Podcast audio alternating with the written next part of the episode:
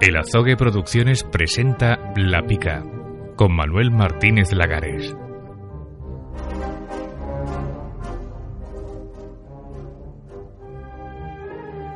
Sí, hemos celebrado el Día de la Fiesta Nacional. ¿Y qué? Porque como cualquier país del mundo, tenemos derecho a celebrar que somos un pueblo valiente y antiguo, que ha demostrado en muchas ocasiones que es capaz de ser grande y de ayudar a otros a serlo también. Y sí, el ejército ha salido a la calle a desfilar y ha salido para decirnos a todos que están ahí para cuando se necesite y que están dispuestos a dar su vida por su país y por sus habitantes, aunque algunos no lo merezcan, sin importarle un pimiento la ideología de cada uno de nosotros. Porque el sentimiento de patria que cualquier país civilizado y culto tiene no pertenece a nadie.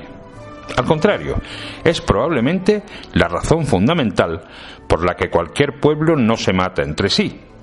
Y además les hace levantarse por la mañana pensando que merece la pena contribuir al desarrollo de su país, sin importarnos demasiado lo que piensen otros.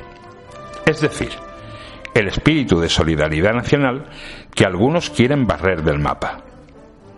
Y no es ninguna ñoñez, como algunos quieren hacernos pensar. Ni lo trajo Franco, ni el Cid campeador. Es simplemente el desarrollo natural y común de un país que hace muchos siglos decidió caminar unido porque tiene muchas más cosas en común de las que a veces se reconoce.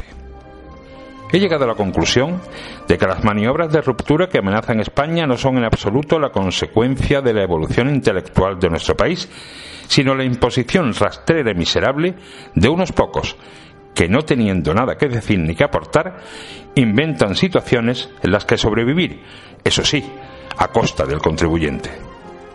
Mientras, nosotros seguimos conviviendo entre nosotros, como amigos, que somos de distintas ideologías y razas, sin que nadie nos haya obligado a ello. Aunque los ilustres políticos nos intenten vender la burra de que son ellos los impulsores. Miren ustedes, un país al que solo se le permite decir viva España cuando gana su selección de fútbol es un país muerto, cobarde, cateto y analfabeto y unos políticos a los que se les permite cambiar la historia y engañar a un pueblo diciendo que su fiesta nacional la inventó Franco para desacreditarla y crear disensiones en la población, no merecen representar a nadie. Seguiremos diciendo viva España porque aún con algunos episodios oscuros en nuestra historia, díganme ustedes algún país que no los tenga. Seguimos siendo un pueblo unido y orgulloso de serlo, pese a quien pese, y lo que celebramos el día de la fiesta nacional es que queremos seguir siéndolo en el futuro, si ustedes nos dejan, claro.